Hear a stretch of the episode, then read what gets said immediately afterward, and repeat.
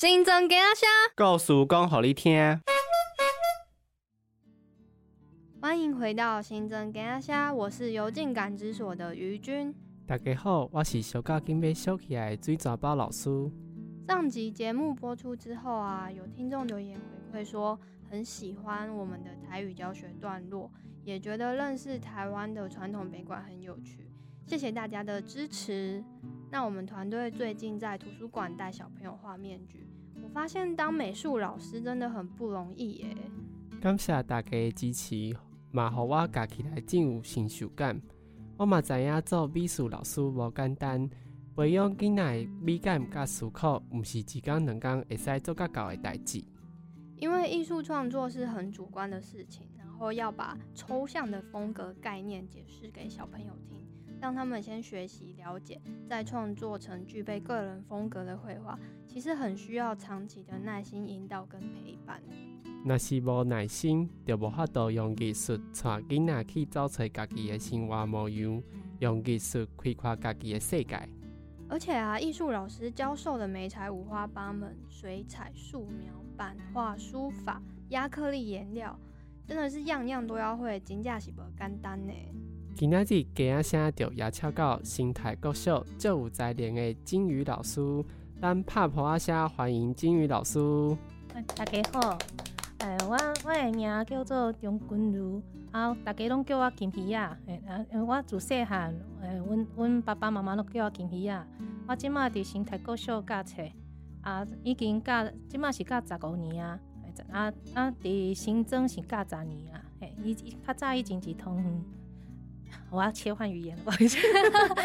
对，刚刚实在是那个水煎包老师太厉害，那我现在没有，已经很努力的撑了几秒钟的台语了哈。那我在我自己，我爸爸妈妈从小就会带我去很多美术馆，然后我自因为我妈妈本身是美术老师，是国中美术老师，所以我从小就是出入各种那个各大美术馆，这对我来说是很很我们家很常有的活动。那历史故事的。就是对于历史的接触，其实是常常我我我跟我哥哥都还蛮阅读的，所以其实我们从小很多呃邻居家的书都被我们借借到翻到，邻居把整叠给我们说，请我们不要再过来。对，就对，所以那其实但是以往哈看到的历史故事，绝大部分都是那个中国的，就是以前都有中国历史的童话故事，就是汉生出版那一系列的，然后或者是很多是翻译自日本的。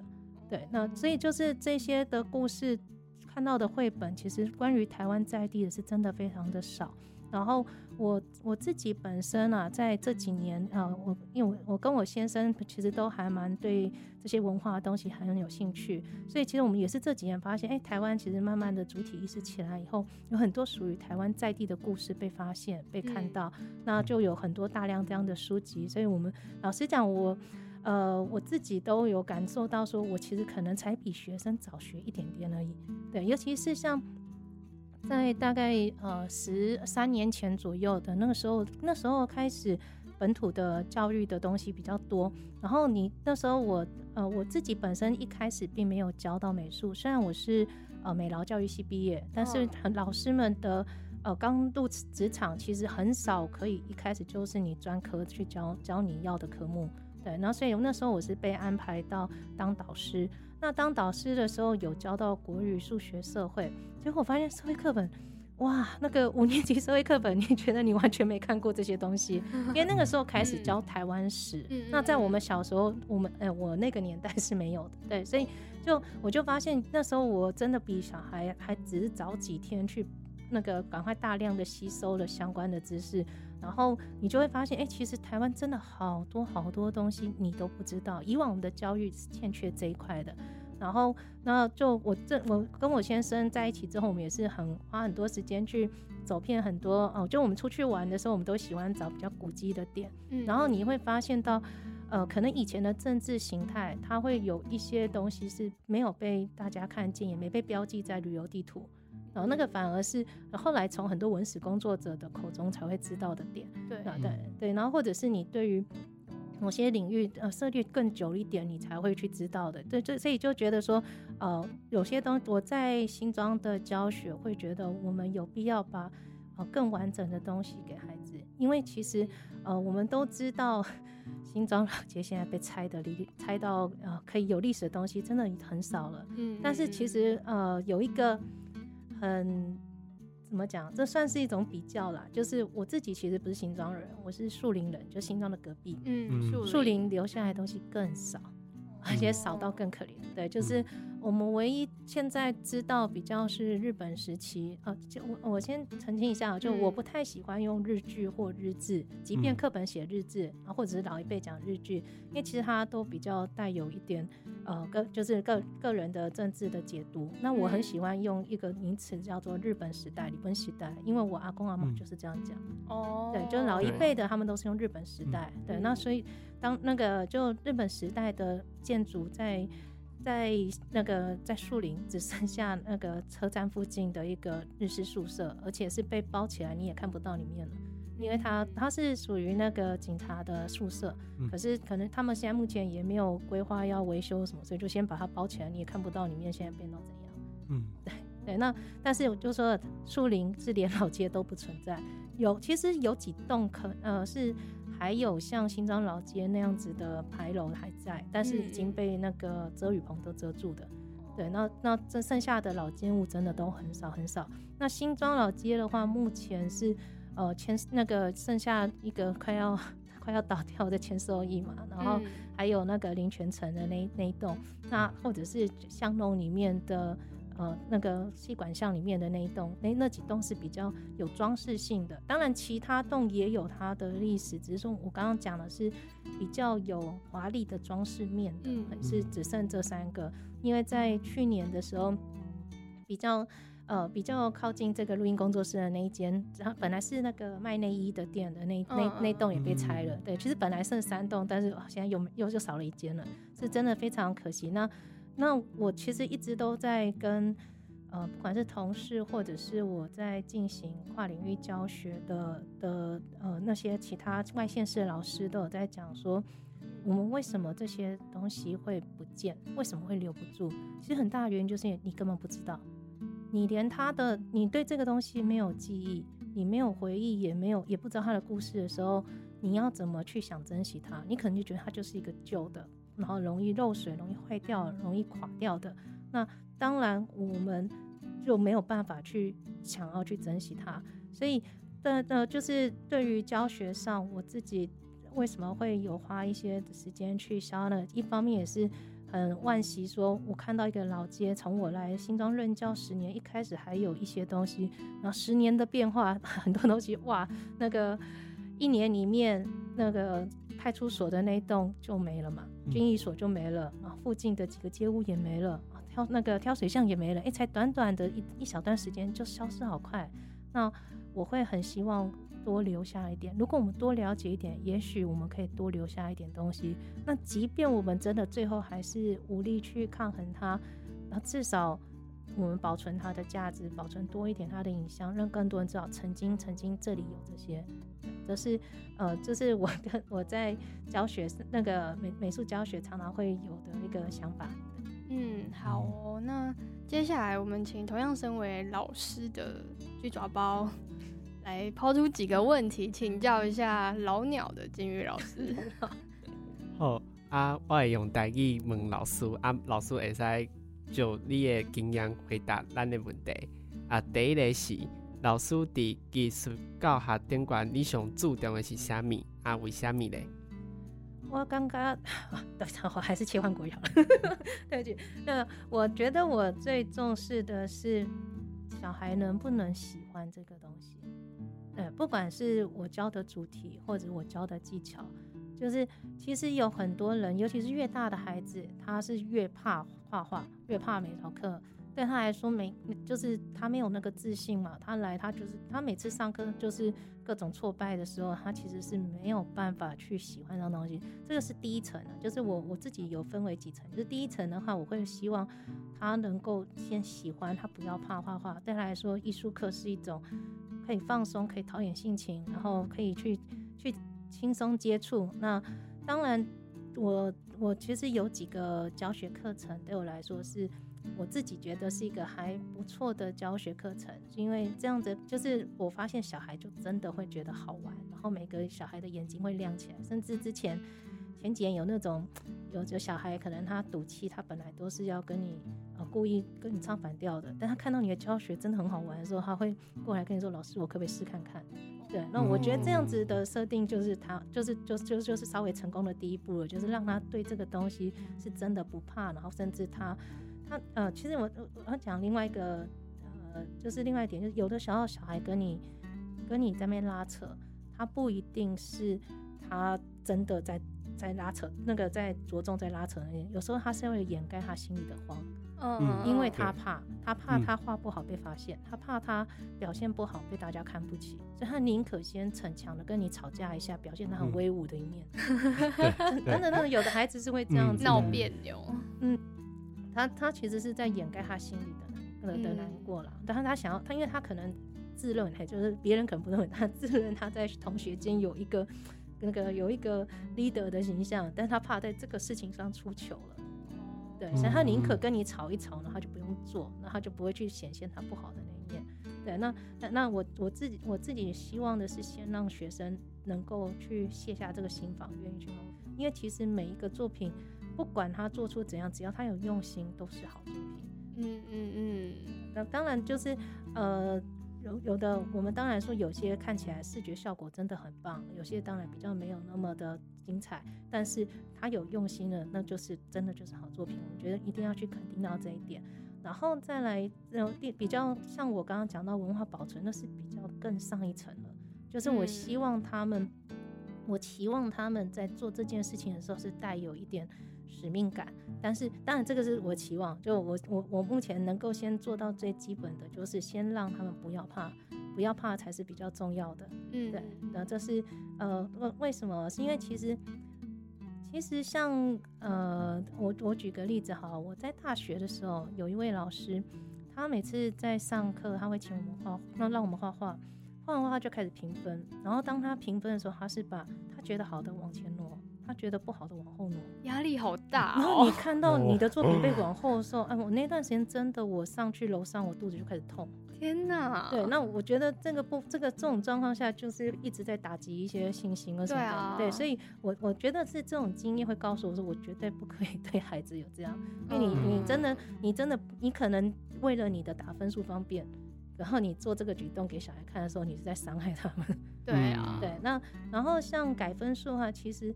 大部分的时候，呃，就我们要算成绩啦，所以给分数是必然的。对，嗯，大部分的时候，当然你可以改一个分数，然后发给他，他们就只会看表面上面。可是其实我更喜欢是一个一个叫过来打，因为你哦一个一个叫过来打的时候，你会顺便讲，哎，你这边不错，你那边怎样，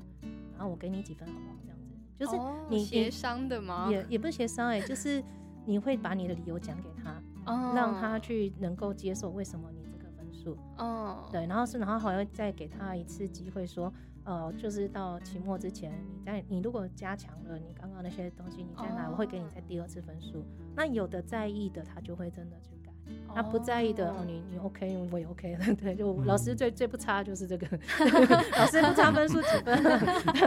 对，那那然后然后就，但是他有努力，他有在增强，他也在在事后在弥补他之前没做完的东西。当然你要给他肯定，让他有加的机会，这样子。嗯对对，所以那然后我我觉得就是我最喜欢是这样，如果当然这个时间上会比较比较花时间一点，所以通常那个时候如果是这样个别打分的时候，也要再另外安排事情给其他小孩做，不然你你没有办法一个一个叫过来讲话。对，那有的时候就会放一些补充的东西，就是我那个时候已经课课程的最结尾已经在打分数的时候，候其他小孩我就可能安排一些零线材让他们玩，或者是呃安排一些像那个新装的介绍的一些影片，哦像之前那个呃故宫博物院的嗯同安传的影片，他们就很嗯喜欢。这我我已经哦放很多届，那个很短十几分钟内，但是我会挑短放。然后那那个关于在讲大海盗拆迁的故事，他们就非常嗯喜欢。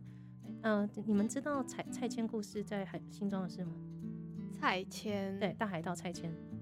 哎，有听过好这个像有听名字过耶。诶，他是呃，我简单讲哈，他是那那个那时候在嘉庆时期的一个超大的海盗，他曾经杀来新庄过，然后那、嗯那个新庄市志的记录就是焚焚掠新庄，对，然后他打进那个淡水河的时候，还曾经把一个驻守的官员给那个就是有因此战死这样子，嗯，对，就他对北台湾，呃，对对台湾沿岸的危害非常大。那当初在他这个海盗被平定的时候，然后那个有一个平定他的官员叫王德禄，他是一个嘉义人。现在的嗯嘉义太保是就是因为这个人他受受封为太保而来的。哦，然后这个王德禄先生呢，他就送了一个匾额在慈幼宫。哦，对，那那个匾额不好找，慈幼宫的那个德参一六，在一个熏到很黑的匾额，在 比较靠近那个放祭品的那边，然后往上看那边，嗯。那、就是我其实我常用这个匾额来教学，就是来讲这个海盗故事，哦。那小孩都会觉得很喜欢，因为对他们来说，海盗是一个很难想象的的东西，但是我真的很难讲，他们想象都是那种西方童话里面那种海盗，但是海贼王那一种，对对对，然后 海贼王还是后来一点，你要跟那种什么那个戴独眼的眼那个眼罩啊，或者是拿个刀子、哦然后躲脚的，对对对对，哦对他们来说是那比较像那种形象。那我跟他们说，台湾以前就海盗，而且还杀来新庄，那用这个方式，他会更知道哦，原来那个新庄以前是船可以开进来，嗯，而且海盗会打来这里，代表这里是繁荣的，不然他干嘛来？嗯嗯，对，然后再来另外就是王德禄为什么要送个匾额给他？因为代表被台湾那时候慈幼宫有名啊。嗯，不然你一个嘉义的官员干嘛特地送个匾额来新庄？对对，其实我觉得就像这个东西，我觉得是是那个跟他给他们这样的教学的时候，小孩的眼睛是，就是你看得出来他们对这是有兴趣的。那我就会，其实我不我我们美术的东西哦，比较没有办法一个量化的考试去知道他们学的怎样。嗯，对，但是你你然后其实，而且我刚刚讲的是，你看到他的作品，有时候是视觉上效果好或不好，好像也不太能用这样来去评断小孩有没有努力。但是你看到他的眼睛是开心的，去放亮的，那其实老师就很有成就感，就啊，代表、呃、这个课程不错，大部分小孩至少是喜欢他的。嗯，对，也许他对美术的呃真正的技巧还没有学到多好，但是至少他不要这个是我嗯对于美术教学的呃的的的那个重视的东西。嗯，老师真的很用心，嗯，蛮有同感的，因为刚刚老师讲到的时候，就想到我自己是国文老师，然后我自己在教写作的时候，学生其实也会怕，就是写字这件事情，他会觉得哦，他写不好，或是他想不出东西来。但是我常常都引导他说，就是比如说，你可以想你生活当中的一些美材，或是甚至我直接用生活当中的素材去引导他们写作。我就跟他们说，就是你们真的写出你们内心的故事，你们想写的文字，其实就很动人了。就像是最近有一个那个六级分的，就是务农的六级分那个作文的小孩，那他就是真的很真诚的写出他的文字。那他可能学的也不多，但是他就是写出他的生活，感动到了别人。所以我觉得我都一直鼓励学生，就是真的勇敢写出自己想写的东西。嗯嗯，所以蛮认同老师，我觉得在教学上重视的部分。是那第二个问题，就是因为最近双语教学算是一个趋势嘛，也是未来的一个方向。那就是想问，对于双语教学，老师有什么样的看法？然后老师老师会尝试融入学生熟悉的语言或者是母语进行教学吗？嗯，我自己啦，我自己的感觉是要全双语，就是我就是全部变成用英文教学这件事情，我其实不是我本我本人没有那么赞同，对，但是我认同说可以在某些东西上多一点让学生知道，例如说，呃，例如说有些比较重复每节课可能重复的指令，呃，例如说大家站起来 stand up 这样子那样的指令，让他们去连接说，原来我这个动作等于这个词汇，我们可以多一点把。呃，指令的单词是有多种语言，而且不一定是要限英语。那我觉得，其实现在的那个母语教学也是也是非常非常的少少。我所谓的少是指说，他可能一个礼拜就那么一节课，然后那一节课里面也不一定是完整的四十分钟都是母语教学，然后他在家里也用不到的时候，他其实语言流逝极快。嗯呃我举个例好了，我在我我呃那个我在之前上。在上个学期吧，我带着学生，我们到呃新庄老街上去访问老那个老街上愿意给我们访问的商家，嗯，对，然后其中有包括那个就是有有些卖糕饼的店，然后你当下你听到小孩的那时候，他们很兴奋哦，指着那个我们讲的昂菇桂，他们嗯。说红龟果，红龟果，嗯，对他哦。翻他翻成国语就是这么念的。对，那是国字，但是嗯。他们不知道那叫昂菇桂。有点惊讶的。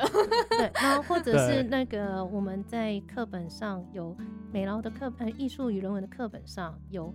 那个我们有一种纸牌，他是讲的那种传统铜腕嘛纸牌，然后那个纸牌是以前可以打叠出去的那个纸牌，嗯我们叫昂阿标。嗯，昂阿昂标我有印象，我小时候有他们。他们念汪子标，哦，因为他们用华语念。就对这么自然的出现在对话中了。是，但是他们已经忘，他们呃，不要说忘记，他们没有接触到原本的语言，就是我呃，就是这个是一个我觉得，就是我我也其实有写信给一些的，这个我这个部分有一点热血，就是就是我写信给我我觉得比较可能看重台语教学的立委，请他们注意这件事情。我说那个，因为我发现他们这这个教科书这样子编，是因为教育部的字典也是这样子嗯编。嗯那其实理论上这种事情，我们应该要至少啦，至少教科书的这样子，明明它是属于乡土语言的东西直译过来的，它为什么不能并列一个乡土语言的啊？不管是台罗或者是那个，就是他们那个台语的那种拼音的东西在下面，嗯让小孩知道至少这个东西它本来不是用华语这样去念它。嗯嗯对那像十几年前我在教国语的时候，也曾经遇过，我我印象现在好像有改，但是我就就印印象很深刻，就是那时候他讲啊，我们讲阿妈，嗯，阿嬷他们写阿妈，阿妈，对，他的考试就写阿妈，因为他考那个嗯妈的嗯那个字。然后你你去问台湾哪一个人叫阿妈？对嘿呀对呀，对，就就是就是就就是那个对我来说，还要用到考试来去验证那个字，来来让小孩记得那字，是一个很奇怪的事情。嗯对，因为嗯它不是你本来会熟悉的语言，或者是呃，或者是根本没有人这样叫，还不是、啊还不是别的语言，而是根本没人这样叫，他只是为了要让你学那个那个汉字而嗯去用这个词来学，可是就反而扭转了本来你学语言应该是活用能够生活用的。就像刚刚红龟果，你谁在讲红龟果？你跟人家嗯讲我要买红龟果，没有人听得懂。对啊嗯，对对，就是嗯就是这种东西，你会觉得好，你要让小孩知道有红昂菇贵这个东西，那你就该底下有一个拼音是昂菇贵给小孩看，嗯而不是拿红龟果叫小孩记得。然后，但是我刚刚讲的红龟果，这是他们四年级的国语文的课文要教的，要考试的。嗯嗯，对，这变成说他是考试学这个汉字，但是他却忘，他却没有因此没有因此学到这个东西本来的称呼，所以小孩就对着他叫红龟果。对，但是嗯背后的那个文化脉络很重要，因为它其实等于说它只是从台语衍生过来的。诶，它本来就是台语，它是我们为了要知道这东西，我们用华语记录，可是变得我们嗯只记得华语的称呼，但是华语称呼其实不是它本来的称呼啊，对对对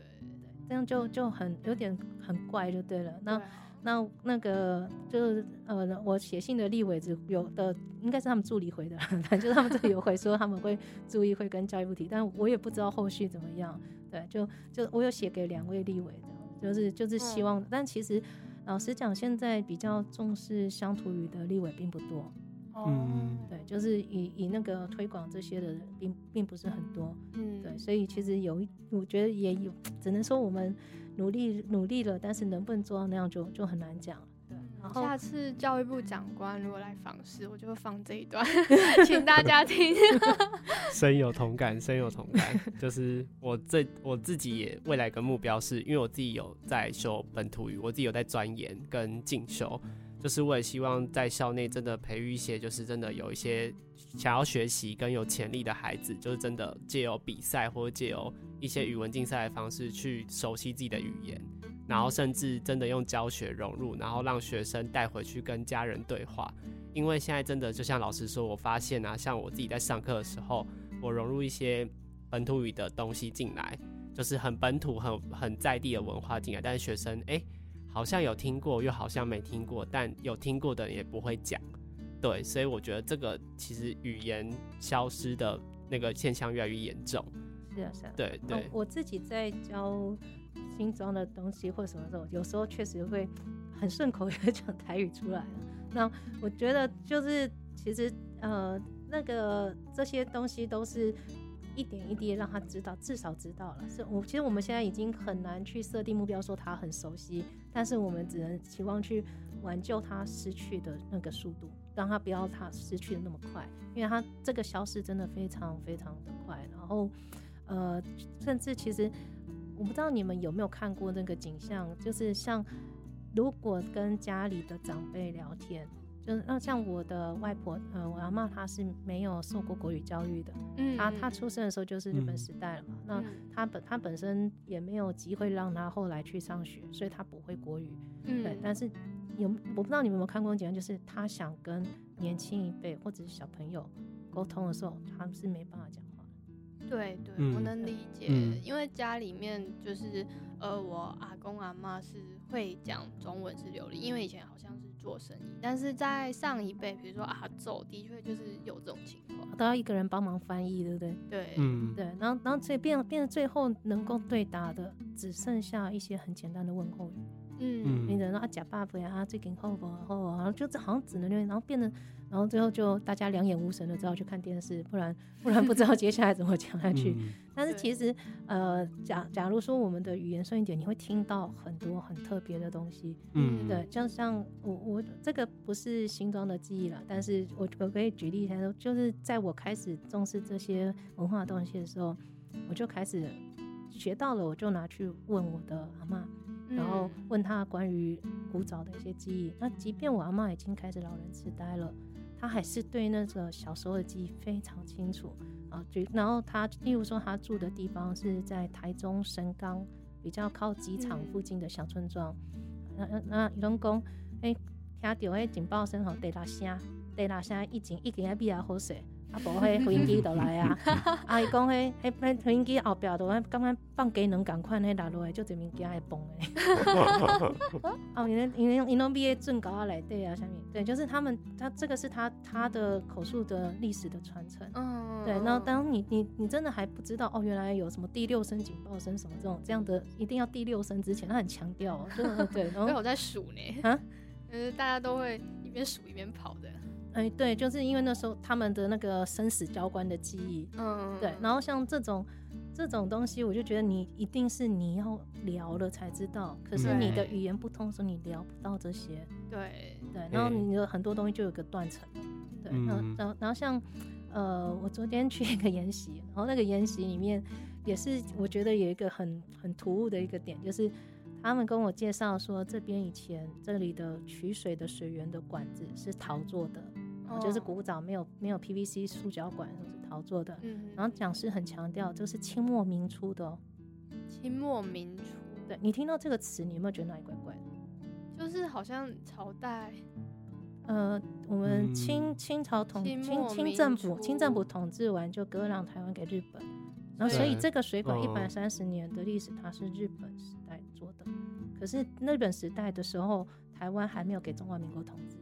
对。对，所以你直接接明初是一个很怪的事。对。对，可是如果我们以中华民国教的历史，就会直接讲清末明初，清末明初。可是那个时候台湾是大正时期啊，是是昭和，反正不会是民国初年。嗯。哦，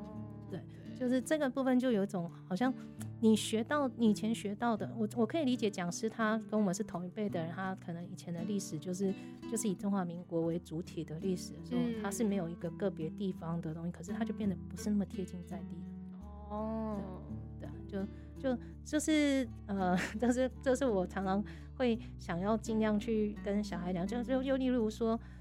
呃，我们对于台湾总督府，就是现在的台湾总统府，嗯。你那个你知道以前有台北大空袭吗？哦，有。可是其他可是可是跟我们同辈的人不会知道，很多不知道。哦，嗯，有一套桌游就是在讲这件事情。对，今年还有变电玩。对，那就是最近几年台湾的这个历史慢慢被人家看中，你才知道。不然其实我们是失去了这一段记忆。其实我就觉得它很像什么海贼王那个空白的一百年。哦。对，然后然后好像很多东西都被被不见了。然后当然也不一定是特别掩盖，也只是可是因为没有人讲就不知道。嗯嗯，对。然后我们现在好像就在补那个补那个碎片一样，把 记忆找回来，差不多是这样的。对，就是然后就是也许我们多找回一点，我们才会去看重什么东西它的价值、它的意思。然后像呃，我最近上个学期刚最后一个单元做的是花砖，那其实砖花砖这个东西并不是新庄独有的，有甚至它它是当时日本人他们在做一些砖那个马约利卡瓷砖的时候，他是去调就怎么讲是商业需求，所以他可能看到台湾喜欢什么图案，他就去做一些台湾喜欢的，例如花开富贵，嗯例如麒麟之类的图案。嗯那当时这种瓷砖都是有钱人在买，然后装饰门面，然后嗯呃呃，而且是越高越好，越让人家看到越好。那新庄其实花砖非常少，但是目前还有，还有两个地方可以看到，一个就是那快倒的签收益，那个那一排，它有一整排的花砖，然后我每次跟小孩讲说，那个一片要三千块哦，然后小孩小孩都说，哦，那我可以去挖，我说不行，那还是人家家，对，但是那个是我逛老街有一天忽然抬头看到了。对，哦。就是其实很就是很多人不知道那边有花砖，那另外一个就在戏馆巷的那一栋，对，对，就是就目前新庄有两个地方有看。好，我刚刚讲两个哦，嗯。然后讲目前哦，跟你讲一个比较难过的事实，就是当我上这个课程花砖课程，我上了三，就是已经上了三年以上了，哦，然后就是每每一届上美老我都有讲到花砖，但是呢，今年啊有一个小孩就跟我说，老师，我老家本来有诶、他老家在哪呢？温子村从化区，哦，拆了没了。温仔做，对，拆了，拆了，都拆光了。对，然后，然后我又讲到 TR 砖，就是日本时期的那个砖块，我老家，我发现我家也很多哎，也没了。我说早知道我如果早点认识你，我就去把它问你们家可不可以让我保留。对，跟老同学一起去吧相见恨晚啊回来对，然后我我先生就说啊，小孩子的学习不能等。真的嗯，耶，真的真的，对，就是你没有去讲这个东西，就这么快速就没了。本来你就是也应该讲，我认知中老街有两栋，我没想到新庄还有那么一些三合院还有，呃，可是你不知道，你可能没有逛到温仔镇那边去，嗯，然后但是他家就在那里，然后最近那个这这一年内也没了。哦，对，就所以如果我们早一点让更多人知道，也许我们可以去抢救更多的东西下来。那我我去我是有去那个那边在拆的时候，我有抢救几块剔牙砖回来给小朋友看到，说而且嗯还有一块是那个清朝时期的砖块，就是那个那些砖都是有历史感的。对，嗯然后就是这些东西我保留下来，然后给小朋友上课可以呃下课时间去摸一摸，这样子。你们看好这个是有历史的东西，我没了就没了。